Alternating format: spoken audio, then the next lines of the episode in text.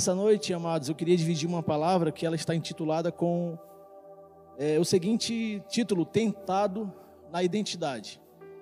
E já para começar, eu queria dividir contigo um texto que está lá em Mateus, capítulo 4, é, perdão, Mateus 3, do 16 ao 17.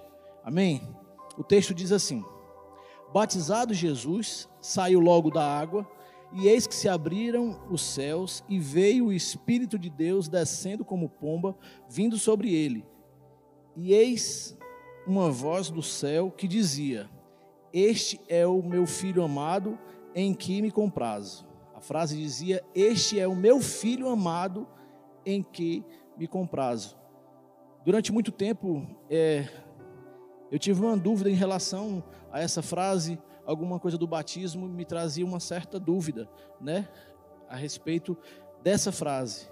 E, e então, Deus me deu a graça de mergulhar na palavra e nos seus, e, e nos seus preceitos e tentar entender mais a respeito da cultura, para entender o que, é que quer dizer isso, o que, que Deus queria dizer com isso? Que afirmação poderosa era essa? Porque todos nós sabemos que após o batismo, é, o ministério de Jesus ele foi sobrenatural, ele foi, ele foi manifestado de forma mais evidente para todos nós.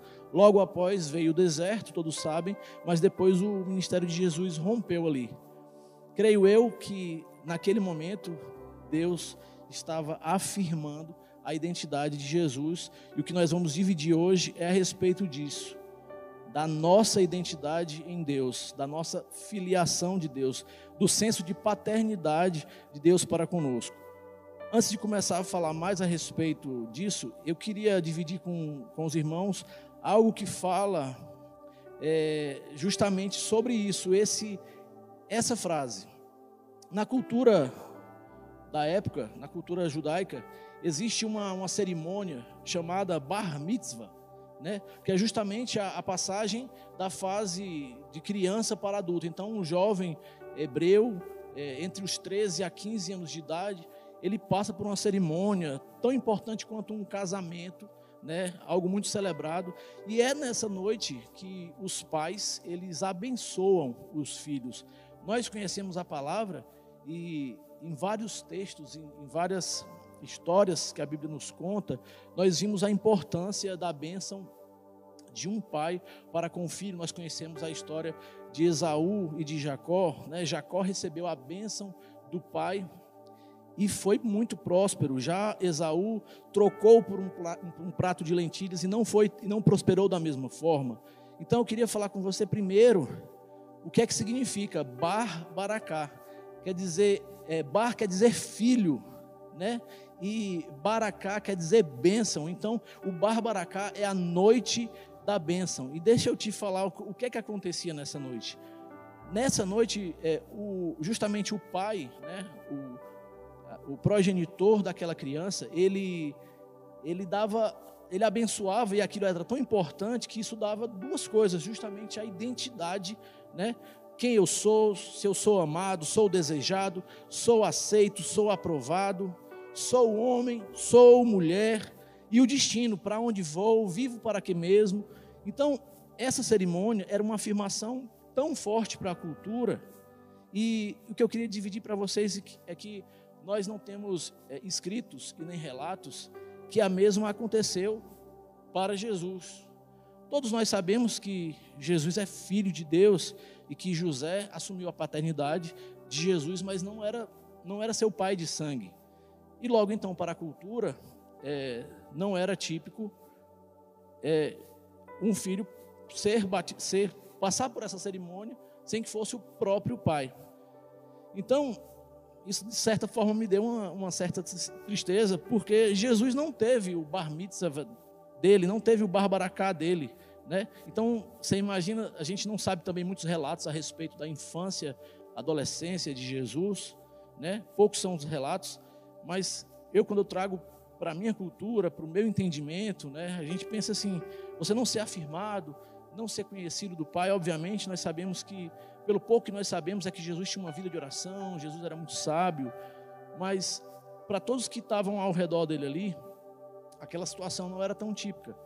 porque todos os amigos deles passaram por isso. E uma frase é, chave dessa cerimônia era justamente essa. Havia ali uma cerimônia onde o pai apresentava o filho à sociedade, aos amigos, à comunidade, e então, ao fim, depois de abençoá-lo e afirmá-lo, ele dizia justamente essa frase: Este é o meu filho amado, em quem me comprazo. Então, meus irmãos, o que eu quero te dizer? Que muitos de nós precisamos se agarrar com essa afirmação da mesma forma com a qual Jesus mudou radicalmente seu ministério após ouvi-la, né? Eu até brinco que talvez, né, esse pensamento meu, alguns amigos de Jesus ou contemporâneos, talvez até duvidassem de certa forma da paternidade de, de Jesus, o qual dizia ser filho de Deus. E naquele dia, no dia do batismo de Jesus, é, os céus bradaram, né? Todos, é, de forma muito evidente, conheceram e ouviram, alguns como uma forma de trovão, outros de uma forma mais clara e nítida, exatamente essa frase tão famosa, dessa cerimônia também tão famosa na cultura da época. Este é o Filho amado. Então é como se Jesus daquela forma ali, pudesse, não que ele precisasse, mas evidenciasse: eu não disse que ele era meu pai, eu não disse para vocês que eu tinha um pai verdadeiro e amoroso, ele é meu pai. E Deus, da mesma, da mesma forma, também afirmou isso diante de todos.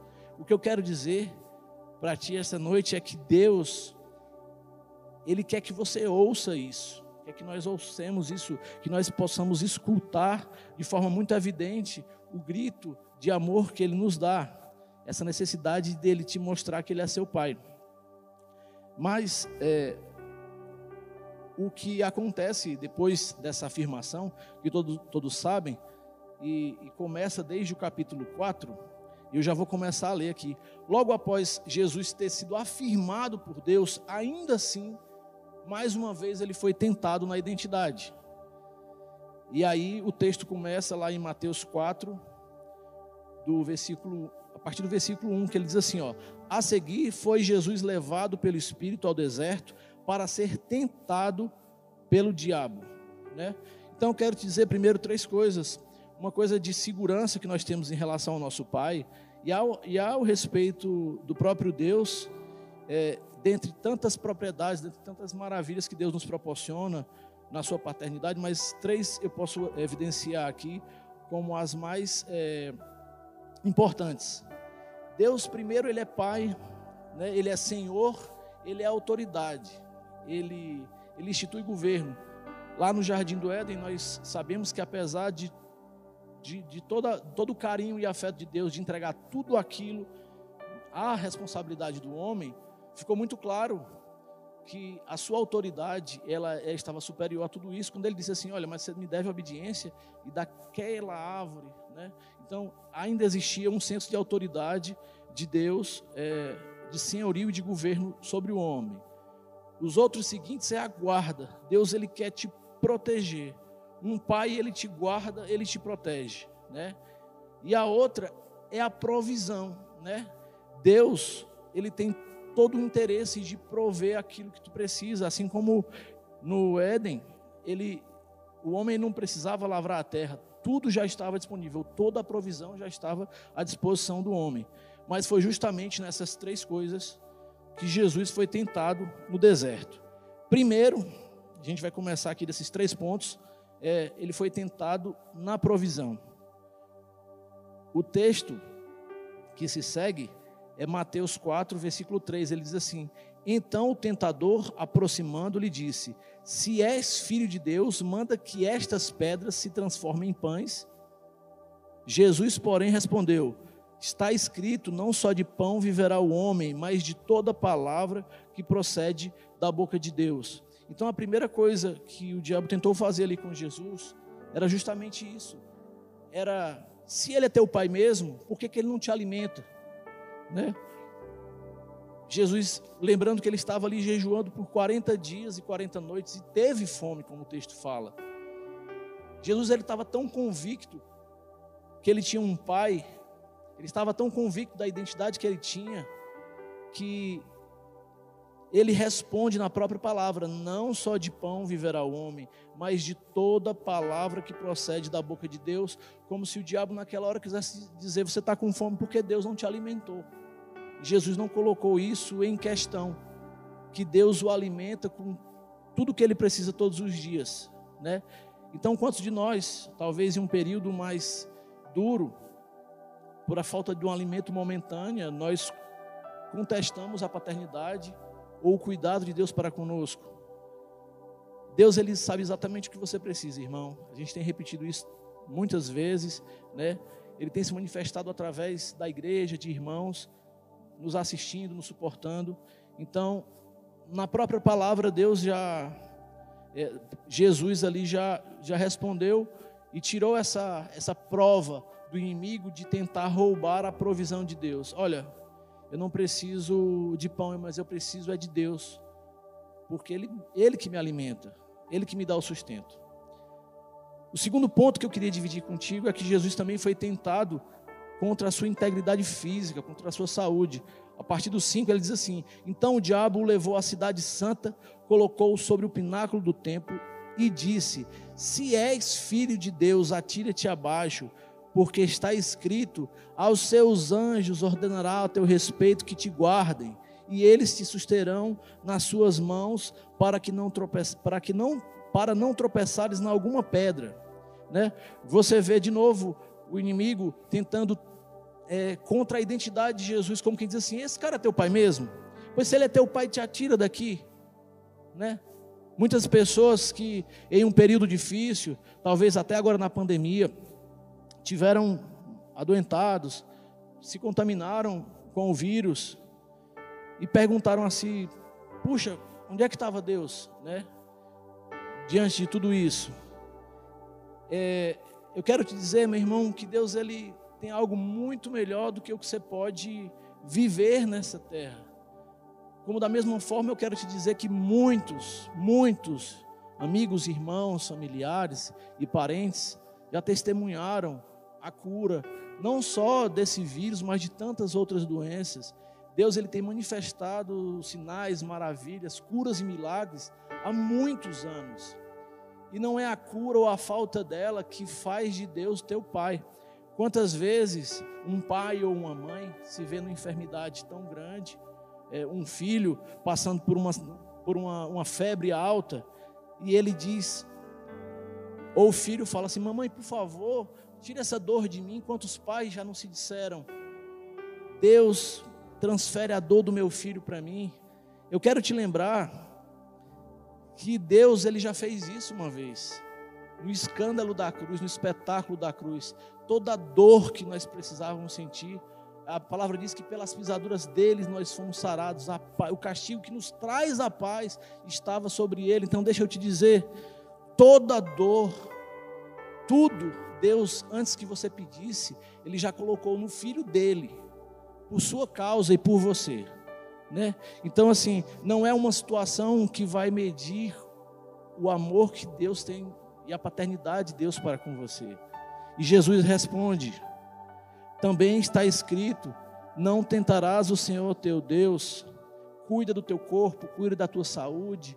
Não é porque você é um filho de Deus que você vai aí sair tentando. O próprio Jesus podia ali pular, talvez, como ele andou sobre as águas e, e, e revolucionou a própria física em relação a isso. Mas muito mais do que provar para o inimigo que ele era filho de Deus, ele tinha convicção da identidade que ele tinha em Deus. O terceiro ponto, irmãos, é justamente o tentado quanto à fé. Como a gente disse, um Deus e um Pai, Ele é aquele que governa e tem autoridade sobre nós. No versículo 8 ele diz assim: Levou ainda o diabo a um monte muito alto, mostrou-lhe todos os reinos do mundo e a glória deles, e lhes disse: Tudo isto te darei se, prostrar, se prostrado me adorares. Né? Então, assim, a última tacada, a última sacada do inimigo em relação a Jesus era tentar, ele tentou roubar a identidade de Jesus na provisão. Olha, Deus não está te alimentando. Depois ele tentou roubar Jesus dizendo assim: ó, se ele for Deus mesmo, se ele for teu pai, ele te protege, tu não cai, tu não adoece, tu não. E na última ele disse assim: olha, eu posso te dar tudo que tu quiser, né? Mas você tem que adorar a mim. você tem que se submeter a mim, você tem que estar sobre o meu governo, né? E justamente no versículo 10, Jesus disse, com autoridade com identidade bem estabelecida: Retira-te, Satanás, porque está escrito: Ao Senhor teu Deus adorarás e só a Ele darás culto. Com isso, deixou o diabo e eis que vieram anjos e o serviram. Irmãos, o que eu quero te dizer é que talvez nesse período mais difícil, ou nesses períodos difíceis que nós vivemos, talvez eu, você, nós podemos ter sido tentados na paternidade de Deus, na nossa identidade. Você precisa entender que Deus, assim como Ele falou para Jesus, quando Ele te recebeu como um filho, a Bíblia diz que quando um pecador se arrepende, há festas, há uma festa no céu. E essa festa foi para dizer: Este é o meu filho amado em que me comprazo. Houve essa festa quando você voltou para o Pai. E ele gritou aos céus: Olha, esse, o Elder, esse é meu filho que tem o prazer. Fale seu nome e diga: Olha, este é você. Você fala seu nome, o filho que Deus ama e quem sente prazer, a quem eu abençoo, que era essa a proposta da, daquela cerimônia. Mas o que é tão importante é você estar convicto daquela sua identidade em Deus e resistir, né? Existe um texto da palavra lá no, no livro de Tiago que diz assim: é, Tiago 4, versículo 7 diz: Sujeitai-vos, portanto, a Deus, mas resisti ao diabo e ele fugirá de vós. Né? Foi, é muito nítido aqui Jesus resistindo ao diabo e ele fugiu e bateu, bateu em retirada. Ele tentou Jesus na própria palavra, né? Por isso que é importante você ler aquilo que Deus escreveu ao seu respeito, aquilo que Ele afirmou a respeito de você. Deixa eu te contar um segredo, irmão. Se você está sentindo falta dessas três coisas, se você está com falta de fé, se você está com a sua integridade física, a sua saúde, a sua paz de espírito, talvez é, atribulada, se você está sendo tentado na sua provisão, sabe o que eu quero te dizer? Que talvez isso seja um sinal que você está distante do seu pai. Você precisa voltar. Quando o filho pródigo, ele sentiu isso, ele teve uma certeza, uma convicção: eu tenho um pai, eu tenho para onde voltar. Eu quero dizer para você que você tem uma identidade não aquilo que o mundo tenta dizer o que você é. Deus ele tem algo ao seu respeito que você precisa entender e viver isso. Seja convicto da identidade que Deus te deu. É, é muito importante a gente frisar aqui de que todas as vezes que Jesus ele foi tentado na sua identidade, na própria palavra, olha, olha que ousadia. O inimigo é tão sujo que ele tentou Jesus na própria palavra, ele citou textos bíblicos e com os mesmos textos e através da própria Bíblia, Jesus ele se defendeu. Então quero dizer para ti que a Bíblia é uma arma de defesa ao seu favor. Por isso nós temos que é, ser convencidos a, a viver a Bíblia, a conhecê-la, a conhecer aquilo que, que Deus afirma ao nosso respeito. Né? É, existe um texto no, no livro de 2 Timóteo, que eu queria dividir com vocês, que ele fala justamente isso. O, o que, que a Bíblia é para nós, né?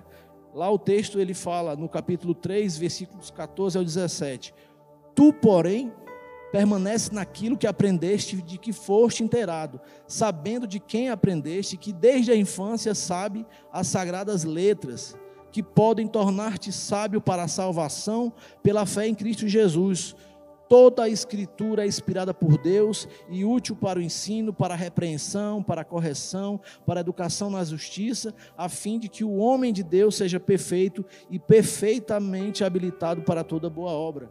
A Bíblia te guarda, irmão. A Bíblia é, a Bíblia ela te convence. Amém. Um outro texto que eu queria dizer e dividir com, com, contigo é a respeito, um dos textos dos quais Deus, ele, ele te guarda, e isso é um salmo, gosto muito dos salmos, que os salmos eles nos afirmam em Deus, são orações cantadas, e existe uma que eu, é, quando estou atribulado, quando eu estou aflito, eu, eu procuro ler e tentar é, absorver aquilo para a identidade que Deus me deu.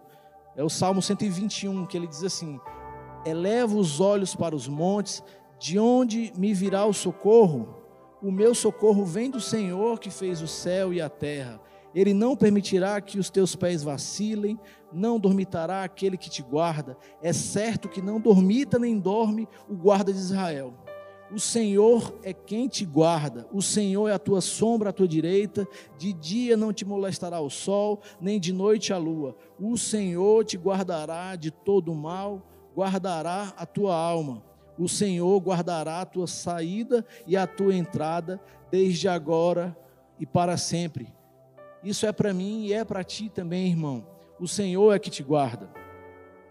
Eu já estou terminando aqui, mas algum tempo atrás, é, quando eu comecei a entender que a Bíblia era um, era um livro maravilhoso, mais precisamente uma carta preciosa que o meu pai deixou escrita para mim, eu conheci um texto que eu queria dividi-lo com vocês essa noite, antes de, terminar e nós orarmos, que é justamente uma carta de Deus para você.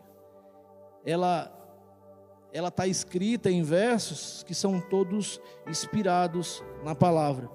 Mas eu queria que você pudesse entender aquilo que eu vou te falar agora como justamente isso, como uma carta que Deus escreveu para você. À medida que eu for lendo, os versículos referentes vão aparecendo na sua tela. E é isso que eu quero que você saiba, irmão, que você entenda a identidade que você, quem você é em Deus, para que isso fortaleça a sua fé. E assim como Jesus tem um, tem um ministério sobrenatural ou uma vida sobrenatural, depois de entender quem você é em Deus, você é um filho amado de Deus. E à medida que eu vou lendo, os versículos referentes vão, vão aparecendo aí na tela para vocês. Amém? A carta diz assim: Uma carta do amor de Deus para você, meu filho. Você pode não me conhecer, mas eu sei tudo sobre você. Eu sei quando você se senta e quando você se levanta. Eu estou familiarizado com todos os seus caminhos.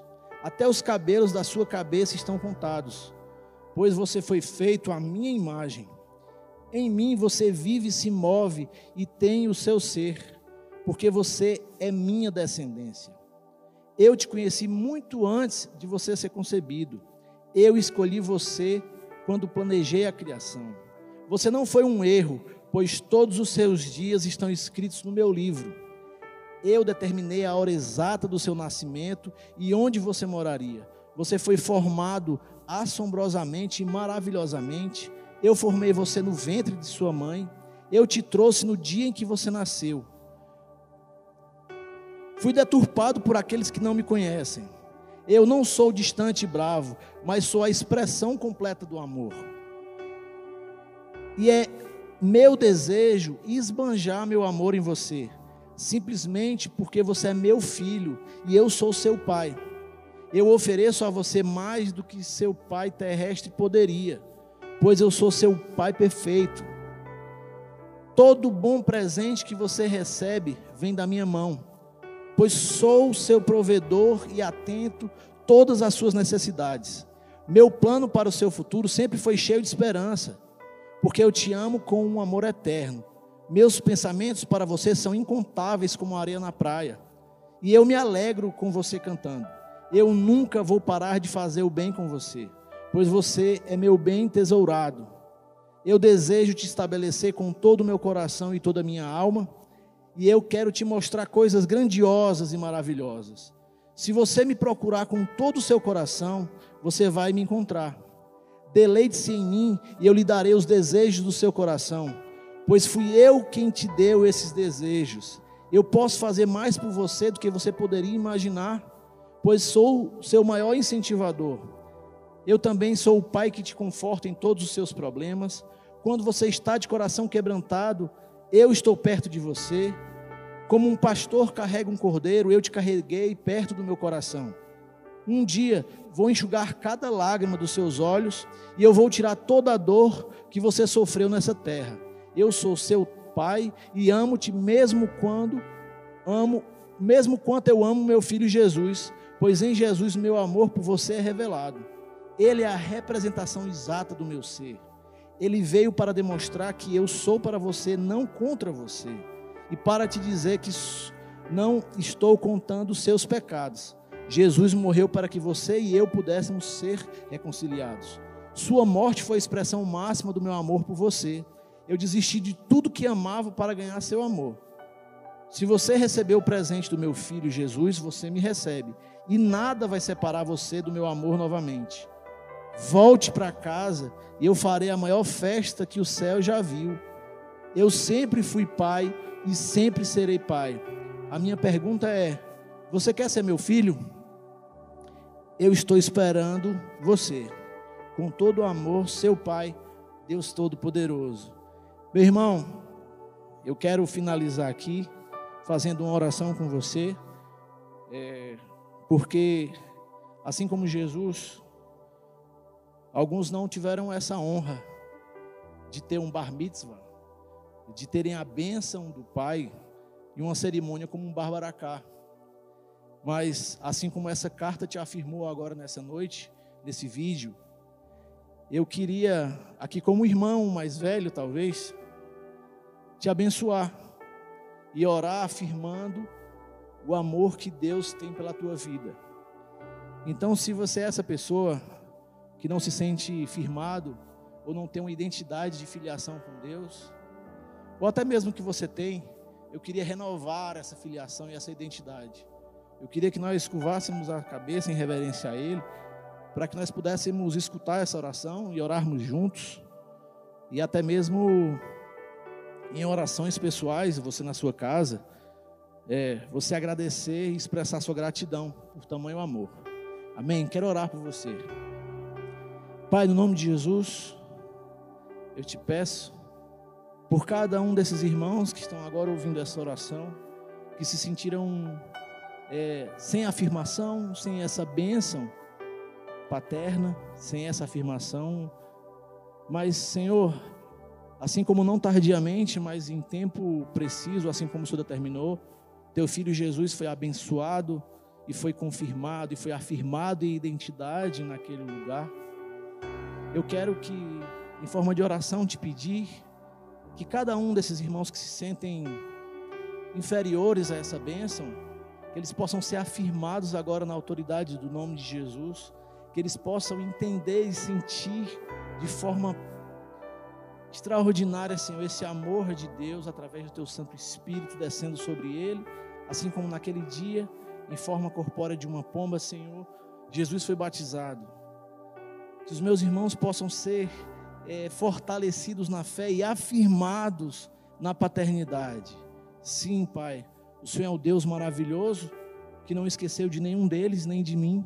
Nós te agradecemos por tamanho amor e te peço, Pai, em nome de Jesus, que todos aqueles que se sentem ou se sentiram é, inferiores por causa disso sejam afirmados agora na autoridade do nome de Jesus.